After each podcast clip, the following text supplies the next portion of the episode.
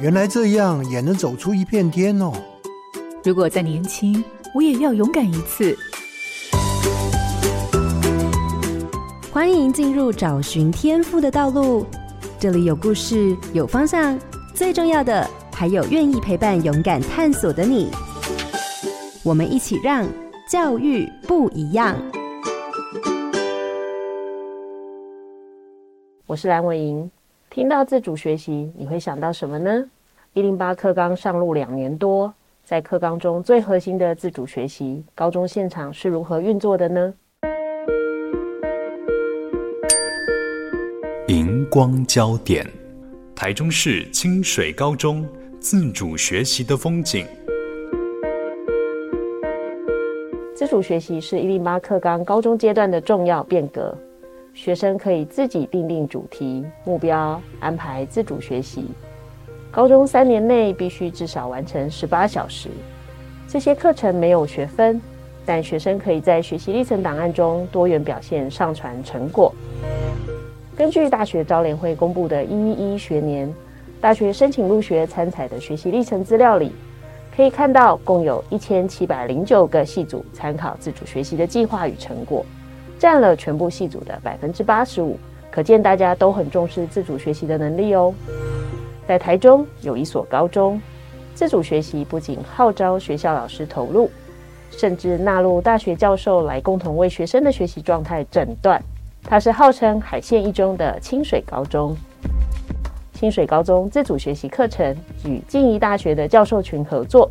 从金融理财到表达能力，甚至机器人。都能与教授、老师进行一对一的咨询。在清水高中的规划下，学生自主学习策略有三个方向：首先，透过咨询选定方向；第二步，依据学生的主题安排合适的老师提供协助；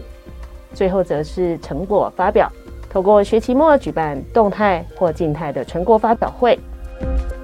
与大学的合作，加上三个关键的策略。打通了清水高中学生自主学习特有的海线风景。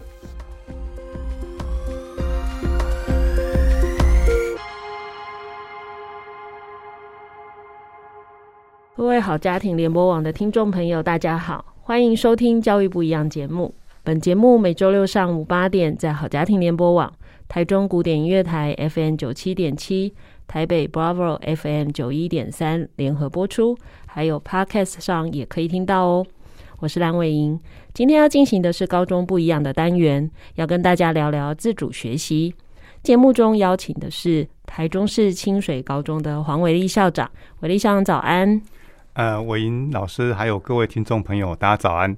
呃，我跟伟立校长认识很久了，哈、其实这样算起来应该有个八年了哈。那时候认识校长的时候，校长还是台中一中的教务主任。那我印象最深刻的是，那时候的教务主任其实多半就是在处理行政工作，但伟立校长很特别，是在当时的他其实是非常支持老师去做很多新的尝试跟学习。那他也跟老师们一起组成社群，在发展学校的新的课程。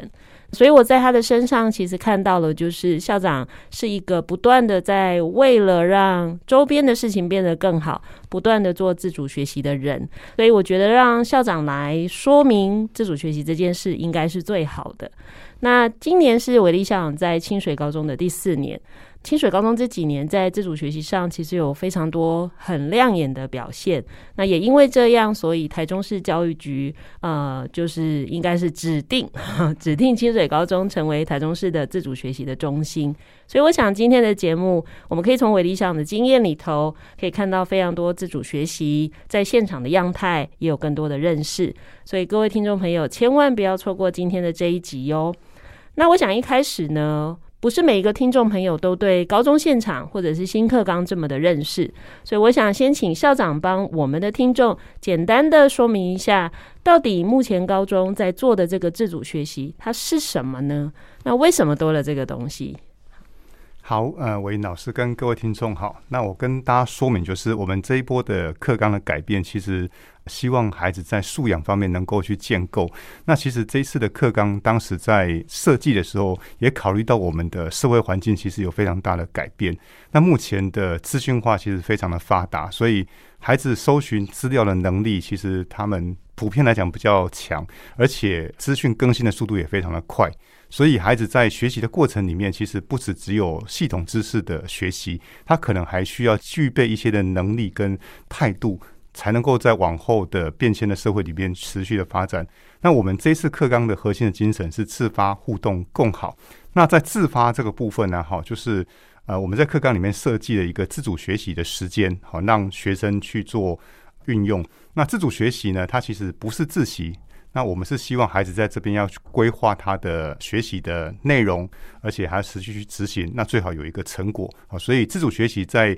高中里面，它其实不是一个课程，它其实是一段时间。那这段时间，孩子他自己要去执行他原本所计划的内容，所以它其实相当的特别。嗯，听起来就是孩子们不用像我们自己以前在读书，好像到学校的每一个时间就是学校排好课程。规定你做什么事，你就应该要做什么事。所以在现在，他会有一段时间是可以去想想自己想做什么，然后再做学习。那我其实也听过现场老师讲，就是有些孩子啊，连别人规定好叫他做的事情，他就做不好了。他不会安排自己的时间，或者是阅读能力有问题。不管任何，确实蛮多家长跟老师很担心，也在说，那成绩不好或表现不好的孩子，怎么可能可以做自主学习？好，那这样听起来好像大家把自主学习跟他们的学科表现画上等号。那校长怎么看这件事呢？就是在现场真的会这样吗？就是成绩比较好的孩子，他们就做的比较好；成绩比较不好的孩子就做不好吗？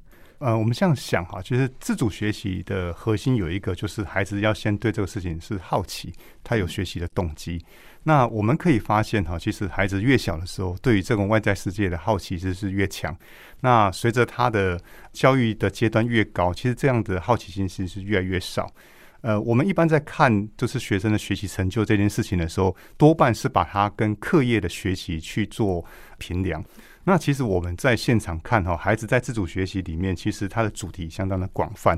而且他其实不叫不会受到他原本学科学习能力的局限。换句话说，就是原本学科学习成就不是那么高的孩子，他在自主学习一样可以去设定一个主题，而且他做的内容深度有时候也相当的深，所以他其实比较不会受到他原本学科学习成就的局限，他反而提供学生一个多元展能的机会。嗯，就是让他自己决定可以做什么事情，反而会让我们看到他不同的一面嘛。所以像我的意思大概是这样。那其实另外一个我在现场听到还蛮多的，就是因为新课纲是同步实施，意思就是说，目前在高中现场的这些孩子，之前都不是新课纲的孩子，突然上了高中以后。有人跟他说：“你要自己决定自己学什么。”所以，我们确实也有听到有很多老师说，学生一直觉得很烦。他以前在国中很讨厌写考卷，他到高中突然觉得算了，你叫我写考卷好了，你不要再叫我想我要做什么事情。我们也有听到这种的声音，所以我还蛮好奇的，就是校长你在看现场的学生，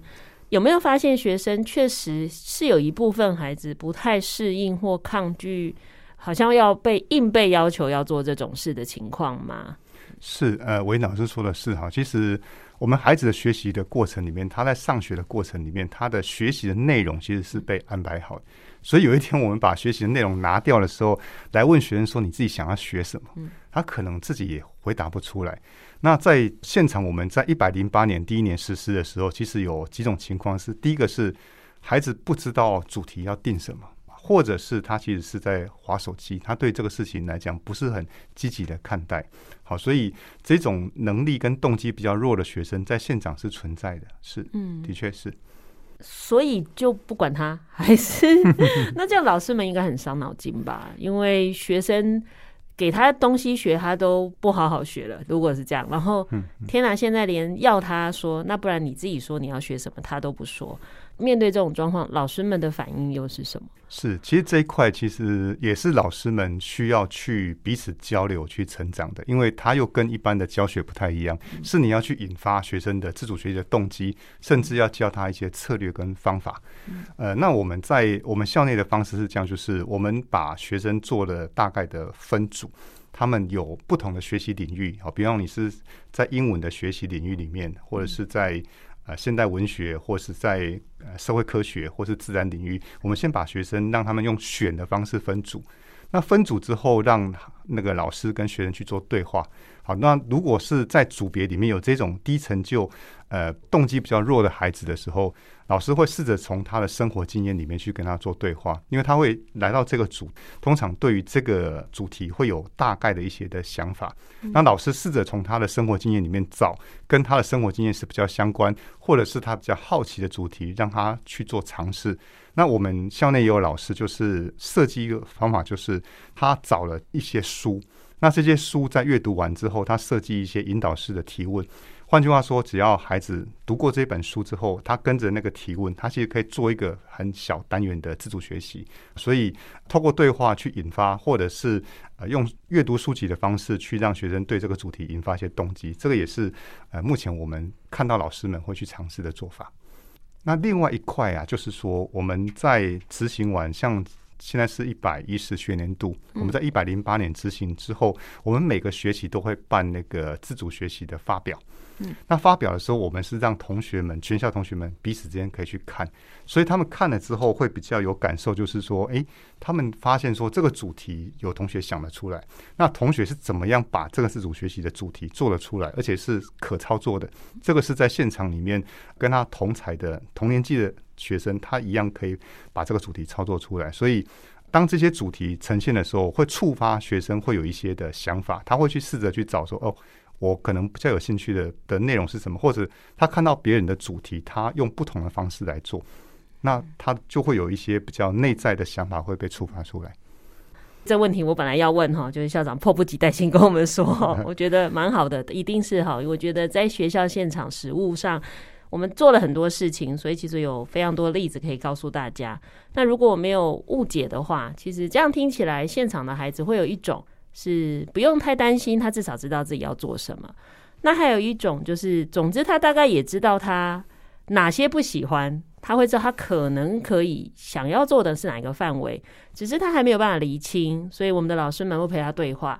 那如果跟他对话之后，他还是真的找不到，老师会去尽可能从他目前的生活经验或者他相关接触的事情，给他一些素材，让他看一看，哎，试着从里面要不要先做一个起点？好，从不会做到开始试着做。换句话说，听起来学校也没有要求学生每一个人要做出多棒的东西，就是开始才是重点。所以，至少第一次的期末的分享会，我们除了从原来听老师说以外，我们也可以从同学的身上看见，原来那样做也可以，原来还可以做这样。好，所以刚刚其实校长已经很概略性的去说，我们怎么去帮助这前面这几届过去是受可能相对没有那么呃自主学习概念的教育阶段的孩子，到进到马上要做教育阶段孩子，我们为他做的事情。那校长可不可以更系统性的跟我们说，就是刚刚是老师操作的方式。如果我们讲更大的，学校到底怎么去推动或思考规划这件事情？尤其我们的孩子可能有一年级、高一、高二、高三，他可能有三年，会有两年。那学校怎么去做这样的整体思考跟规划？好，呃，我们现在以学习主题来讲哈，就是我们当时规划的核心会是以孩子的学习主题来做分组。呃，那我们在一百零八年开始做让孩子去选组别的时候，其实会发现到一个问题，就是因为高中校内老师其实是以学科属性为主，但是有些孩子选的主题可能跟学科的关联性不是那么强。比方说，他对 AI、对无人机这些是比较有兴趣的时候，那校内老师可以给他的协助可能没有办法那么直接，可能可以帮他去找一些的方法跟策略。后来我们在第二年的时候，我们就找了邻近的大学静宜大学合作，因为大学的科系比较广，所以我们在第二年的时候，那个分组的组别就分的领域更广了。好，所以我们是以呃学习的主题来架构我们这样陪伴的系统。我们的结构上是这样子，就是我们让孩子选了不同的组别，而且人数会缩小。等于每个组别里面可能是十到二十个学生，甚至十以下的都有。那透过呃老师陪伴的方式去协助他们去完成他主题。那老师在跟孩子刚开始的第一次见面的时候，会去帮孩子去厘清一些问题，因为他原本想的东西可能太抽象，或者是其实这个组别不是他所想要的。那我们会让孩子有调整的空间。所以等于透过对话去厘清之后，然后让协助学生去写出他的计划出来。那写出计划的执行的过程里面，呃，老师可能不是每周到，但是他会跟学生约定。那我们事后也有发展出来，就是说，诶，老师可能隔几周会用检核的方式来确认学生做到哪个地方。好，那最后我们再提供成果发表，让学生彼此之间去交流。那我们还有一个比较特别的地方，就是因为我们觉得老师在陪伴的角色里面，其实老师也需要真能，所以我们就设计了一个，就是让老师，我们定义老师其实是一个 coach，是一个教练的角色。那教练在这个过程里面是陪伴他，好去去引导他，所以我们会办理一个指导技术，这样陪伴技术的交流，所以我们让老师们去做，诶、欸，等于是在陪伴过程里面的一些心得的分享。那因为疫情的关系，所以我们在半年前办了第一次的那个线上的指导技术交流，那时候就是有到全国，就是呃其他县市的老师有参加，也有上线。那我们在昨天又办了第二场，那办了第二场。第二场是我们第二场是比较特别，就是我们设定的主题在指导策略跟对于一些动机比较弱的学生的协助的经验分享。那我想这样子的方式会让老师们比较能够听到，就是诶，不同老师在协助这些动机比较弱的学生，或者是他的策略方法的时候，有哪些是可以借鉴的。那昨天的。过程里面其实也让我们老师们看到说，哎，原来有这么多的方法是可以去运用，嗯，所以这个大概是我们整体的规划上是这样。好，所以刚刚校长又补充了更前面的，就是老师到底怎么去帮助学生做那个最开始嘛。那听起来学校的给老师不少支持，就是帮老师去至少提供了一些真能的课，也让这些老师有机会做交流，甚至把困难跟问题说出来。那老师这边一定有更多故事可以讲。我们就先放着。我现在比较好奇的是，静宜大学它就是个大学啊，他就做自己的事就好了。为什么静宜大学会想要帮忙这件事情？我觉得韦老师这个问题问得非常好。其实这个是这件事情，其实我们两边会接触，而且能够呃去密切合作，有一个比较我们共同其实呃合作，对我们来讲是我们共同能够协助彼此。呃，静宜大学当时的想法是这样，就是这一批的新课纲的学生未来要进到大学，所以他们想要在前端先知道高中端做哪些改变，那学生的样态本身会产生什么变化，所以他们在后端其实静宜大学的。长城的规划是，他们要启动他们在教学上面的改变，因为这些孩子已经不一样了，所以他们到前端来做呃现场的了解的时候，会帮助他们去做他们大学本身教学的调整。哎，所以这个是他们在起始点上面最重要的核心的想法。哎，这很特别，因为你知道很多人都误以为大学跟高中合作是因为先抢学生，那我觉得这样听起来蛮有趣的，它其实比较像一个田野调查。我既在调查，也在做研究，但是也为了我学校的未来的发展更符合学生的需要。我觉得这就跟刚刚讲的一样哈，就是新课纲的精神，对吧？哦，你看静宜大学也是自发，其实跟高中端互动，目的其实是共好。那其实大家都共好，孩子就会好。好，我觉得这个还是很特别的事情。所以我其实这一段还蛮想要校长可不可以跟我们谈一谈的，就是。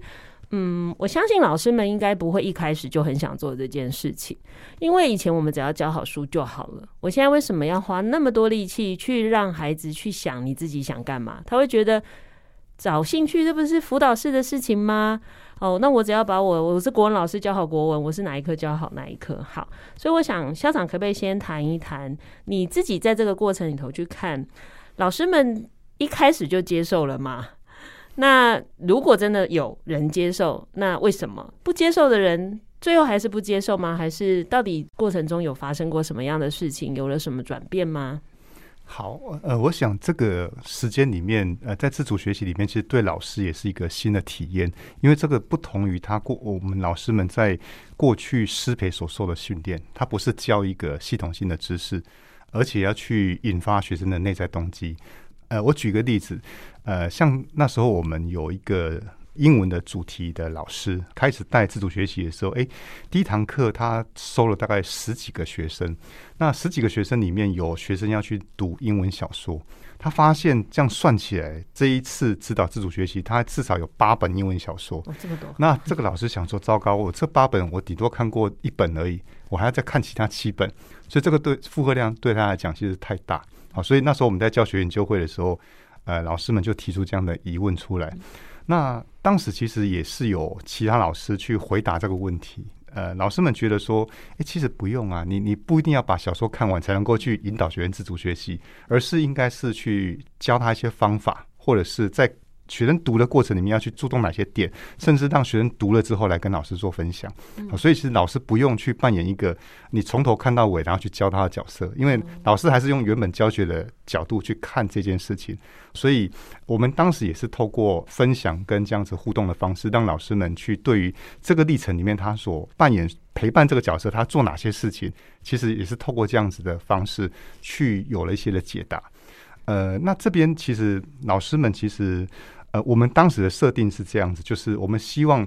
呃，老师去扮演这个角色的时候，能够去得到了成长，能够回馈到他的教学身上。那其实这件事情后来其实呃确实是有发生，因为老师要引起学生内在的学习动机，不是用教的，我没有办法教你这个东西就会引起你内在动机，而是我要可能是跟你相同的。等于是比较同等的方式去问你，去询问你，好，去陪你，那知道你内心的想法是什么，然后才能够进一步透过对话去引起你下一步想要往下走。那这个引导的过程里面，其实也会让老师们去想到说，诶，他平常在教学的过程里面，他怎么样去透过对话去触动学生对于学的这个东西是有兴趣的，甚至他用的素材怎么样让学生是学习上比较能够引起他学习动机。好，所以在老师陪伴的过程里面，其实我们是呃发现到说，诶，老师本身他对这个角色比较熟悉之后，他得到了这样子的。知识也好，或是他的一些的体会，其实会反馈到他原本的教学身上去，比较用一些呃素材跟那个方式去引起学生的学习动机，所以对他的教学本身是有帮助的。嗯，就是看样子本来好像只是要做完一个任务，叫自主学习，就是因为透过完成这个任务的过程中，他好像看见不一样的可能嘛。是，就像刚刚想说的，老师们很习惯，就是我好像应该要都懂，我才能教学生。但他就有点抓不到说，所以自主学习他自己的角色是什么？换句话说，老师原来还是以教学者的角度在看自主学习，但是慢慢慢慢就会走向校长刚刚一开始讲的，你希望他是一个教练，好，教练就会变成我在必要的时候，我可能会跟你对个话，或者是告诉你你有哪些部分还可以往前走。那我想这样的一个一个角色的转变啊。那当然，我觉得听起来，我觉得清水高中有一件事情很棒，就是这些老师是有伙伴支持，就是遇到困难，其实他不用一个人单独面对，他不用自己解决，他是有一个 team 在那里。那我可不可以好奇问一下，就是老师之间的这个组织啊或运作，它是一个正式的还是非正式的？那不管是正式非正式，那他到底是怎么做到可以让老师遇到困难的时候，觉得他好像不用那么焦虑，有人可以帮助他？是我们校内有指导自主学习老师，其实比例上已经相当的高，而且大概成员上会固定。好，固定。那我们在呃开始执行之前，在前面会请老师们来做一些的行政上面的说明，包含就是它流程怎么进行，然后这个学习的规划是什么。另外一个就是说，我们要让这些老师彼此间有支持，这样跟这样的话，其实我们都是透过交流分享，就是他们的指导技术的这样的分享。那其实这样分享的过程里面比较特别，是因为我们这里面有高中跟大学老师。所以其实有时候会发现说，哎，大学老师在看这个观点的时候，有时候跟高中老师的观点是不太一样。好，所以其实，在交流里面会去形成这样子彼此支持的这样的机制。那学生会不会很不习惯呢？我觉得有些学生应该很觉得，老师，那我有困难的，你应该帮我解决啊，因为一定有很多这样的学生呐、啊。就好像这就回到有些人会说啊，你们自主学习那这是明星高中才能做的事啊，真的会有人这样想。所以学生一开始会不会也有一些态度或抗议，或者是跟老师抱怨，老师你为什么不帮忙？有这种事情吗？嗯，其实孩子他只要提得出问题，大概。呃，老师都会非常乐意协助他们。嗯、怕的是他连问题都提不出来。OK，对，那执行的过程里面，其实主要是在第一学期的。状况会比较多，因为那时候没有一个实际做出来的成，就是孩子实际上比较具体的东西。那是当我们第一个学期的成果发表之后，其实蛮多学生就看得到，就是那个步骤怎么执行，跟作品怎么样去把它呈现出来。所以在第二个学期之后，他们同才学习这件事情比较会在第二学期之后发生。所以孩子呃，学生在目前现况来讲，其实这个部分的适应上算是还好。像刚刚提到那个老师还是会协助学生的这一块，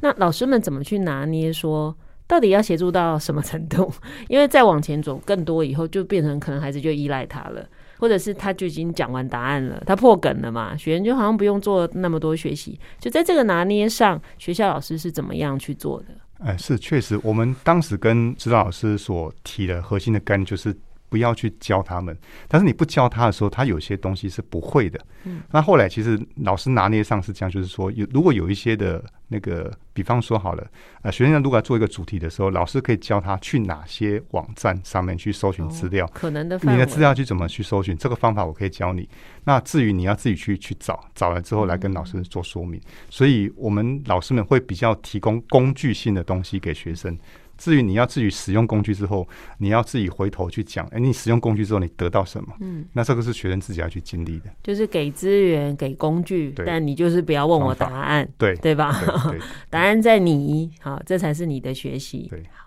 那接下来这一段呢、啊，我们刚刚讲了非常多跟老师有关的事情。那我更好奇的就是，我们还没听到这里的主角嘛？哈，因为自主学习，毕竟学生才是主角。嗯所以我想问问看，就是像这几年，因为今年已经到了新课纲的第三年了，啊，就是第一届已经到高三了。那三年下来，校长有没有什么样的学生学习的转变或成长的特别的故事，可以跟我们听众朋友分享呢？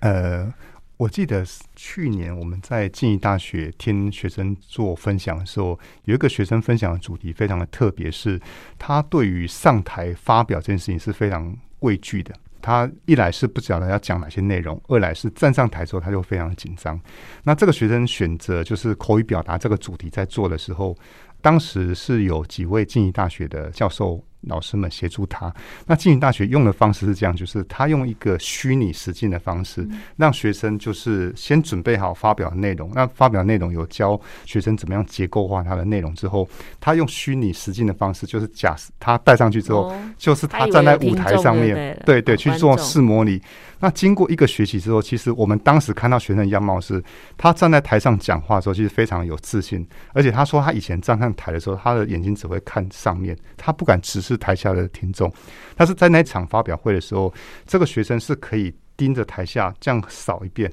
他的眼神是非常的笃定啊，可以看着台下的每一个听众。好，那这个过程里面，其实我们当时听他讲的过程，其实是是蛮感动的，因为他是一个。他的人的转变，他愿意站上去，而且他讲的东西还蛮有条理的，嗯，所以我觉得这个过程里面其实是协助学生建立这个能力，而且这个事情是在他身上发生了改变，而且这个会一直陪伴着他往后的学习历程。那这个是我觉得蛮特别的一个案例，嗯，就是校长看见的案例，